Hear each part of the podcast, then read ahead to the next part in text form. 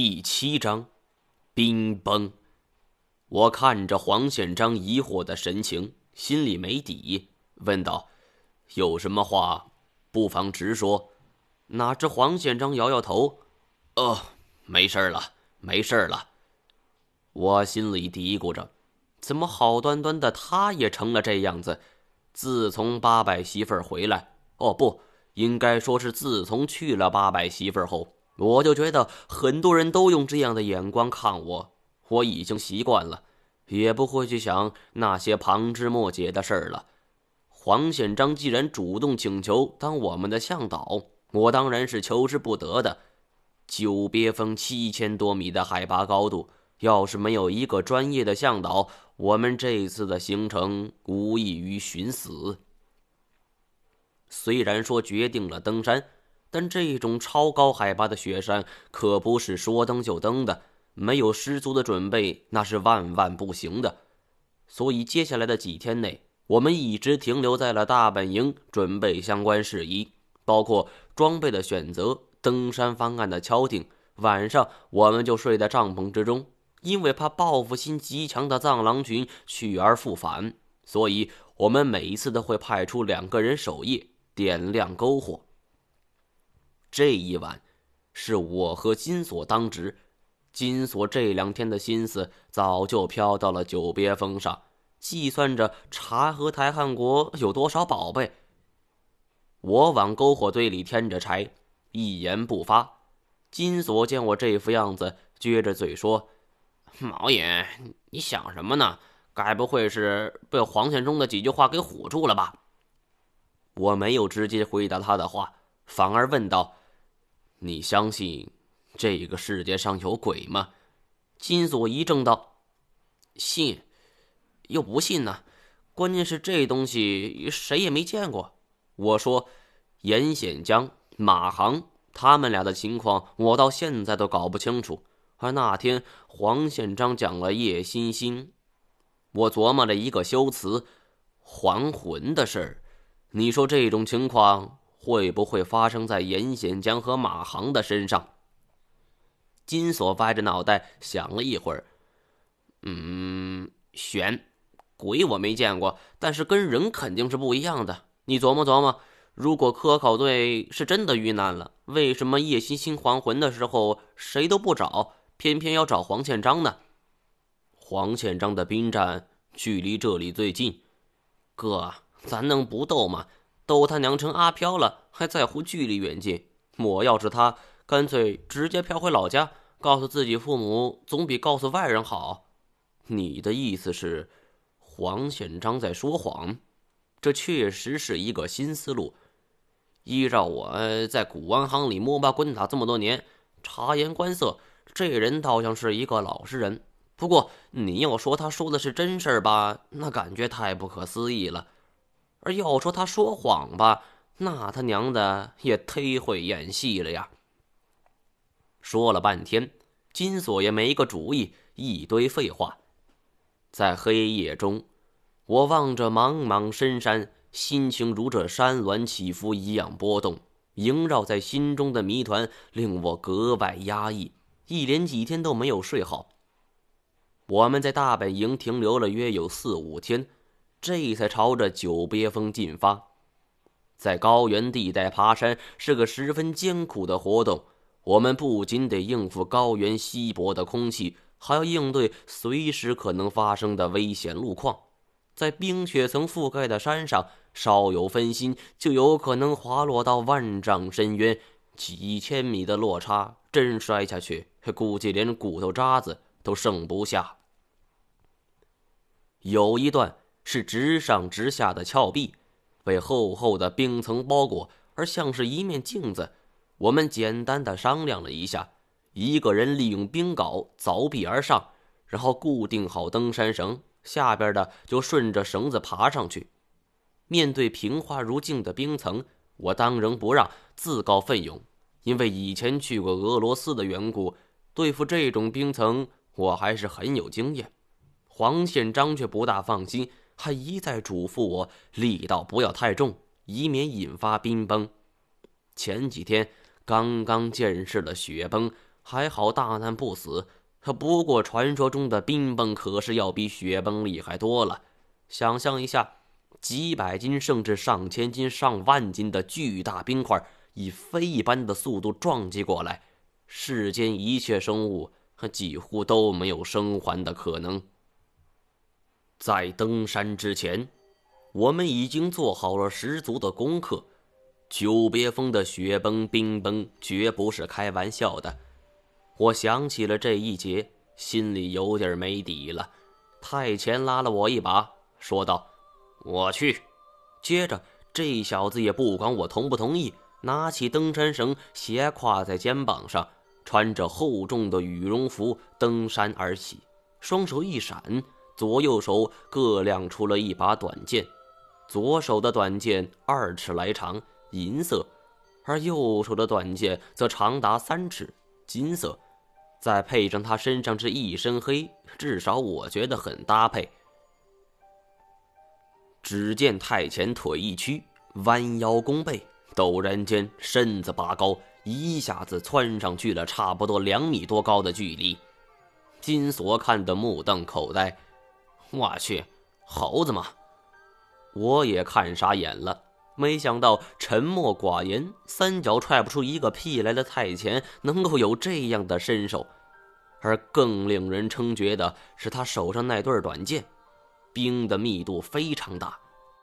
有的时候，我们手持铁器、卯足力气的一下，也只能在冰层上留下一个小小的白印儿。但是这一对短剑。左右上下移动，刺入冰层，犹如刺豆腐似的，轻轻松松。太前仅靠两臂的力量，带着身体向上移动，速度很快。而随着他高度增加，因为冰层反射阳光的关系，我们很难看清楚他的行动，只能勉强看到一个黑影儿。而忽然间，冰层反射的阳光暗了一下。旋即又亮得刺眼了，怎么回事？我暗自嘀咕了一下。刚才的景象好像是有一个巨大的黑影从太阳下掠过，暂时遮蔽了阳光。尽管这种感觉转瞬而逝，但是我却认为非常真实。我看了看其他人，所有人都伸着脖子张望着，似乎也没有注意到。太前停了下来，我赶紧举起望远镜，只见他挂在峭壁上没有动，好像是在警惕着什么事情的变化。良久，见周围没有任何发生，他才继续行动。而看到太前这样的表现，我更加坚定了自己的想法：刚才那道黑影绝对不是错觉，是有东西掠过。不仅我感觉到了，太前也应该注意到了。现在的太前处在了一个上不着天、下不着地的地方，位置有点尴尬。万一遭遇到什么突发情况，他很难应对。大概是深知这一点，太前的速度加快，两只胳膊此起彼伏，速度飞快。金锁连声惊叹：“好一双麒麟臂！”很快，太前就攀上了悬崖。他在上边固定好登山绳后，将绳子抛下。我们拽住绳子，试了试吃紧力度，就开始了攀爬。第一个上去的是林飞泉，这小子吓得直哆嗦，不敢爬。在我们的极力要求下，强行把这小子捆住。不是我搞歧视。可只是有凌飞泉在，保不齐会出什么幺蛾子呢。猪队友这个词似乎就是为这小子发明的。接下来就是老赖，而随后是金锁，老当益壮的黄宪章紧随其后，而我负责殿后。为了避免有突发情况发生，每一个人都是确保到顶后，另一个人才上。我们这几个人。没有太前那样的身手，所以速度上肯定会慢一些。加上高原缺氧，每爬十几米，我们都要休息一段时间。如此往复，只是前边那几位就花了两三个钟头。而轮到我的时候，我有点着急，抓过安全绳后，打了一个结，就开始攀爬。加上金锁他们在上边拽绳子，所以我的速度也不亚于太前。但是就在这个时候，我面前的冰层前还能影射出我的影子，但这时候却突然出现了裂痕。太前短剑刺出的小孔间出现了一道道清晰无比的裂痕，并且迅速连接在了一起，伴随着咔咔的声响。糟了，要冰崩！我赶紧冲上边打手势，示意他们动作要轻。同时，我在心里咒骂：“狗日的，这叫什么事儿啊！好不容易来到昆仑山，先遇雪崩，再遭冰崩。我想，我这份倒霉劲儿也是没谁了。因为距离过远，加上山上风大，视角也有问题，上边的人。”搞不清楚发生了什么事情，但是我打出的手势让所有人都凛然一惊，他们立刻放慢了速度。我的双脚也不敢蹬踩冰层借力了，只能是指望着上边的人拉拽登山绳将我拉上去。冰层的断裂此时停止了，时间仿佛定格了似的。我大气也不敢喘，生怕一点轻微的动作就会导致冰层断裂，而到那时，头顶的冰层就会像是一面倒塌的城墙，直接拍下来，我将死无全尸。我的呼吸极其微弱，在高原加山顶环境的制约下，这种感觉十分难受，就像是肺部积压着闷气。但我又不能将它们挥散，嘴里呼出的白气扩散在了冰壁上，这种压抑的氛围令我显得很局促。我抬头看了看上边的情况，距离目的地还有将近二十米的距离，但在我看来，仿佛一万米那么遥远。顶上有一块突出的三角地带，只能勉强容下一只脚。金锁踏在上边，正在用力地拽住登山绳。大概因为登山绳和他本身吃重的原因，他脚下的三角地台积雪纷纷坠落。这一幕看得我心惊胆战。我担心这孩子踩断了三角地台，直接砸下来，到时候我俩一起坠下去。这几十米的高度，就算是摔不死。也得被随之而来的冰崩砸死。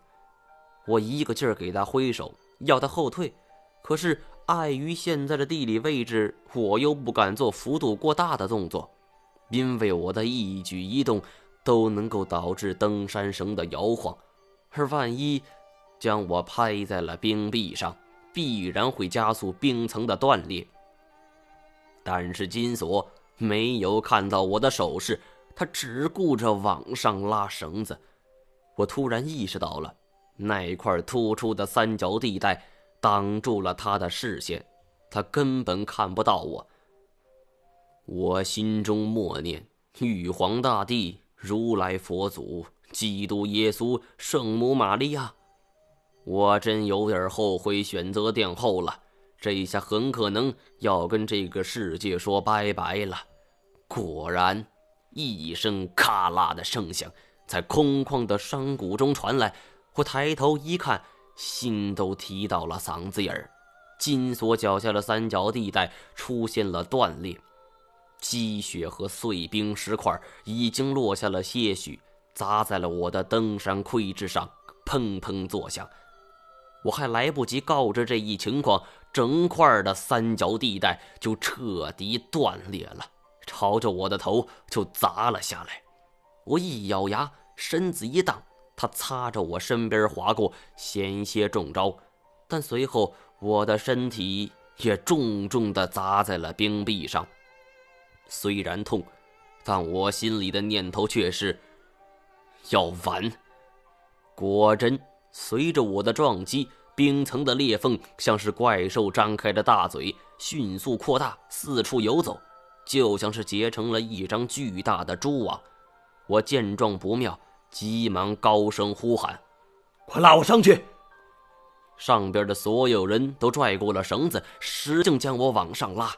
而就在这时，咔啦啦啦几声清脆的响声过后，冰层彻底断裂。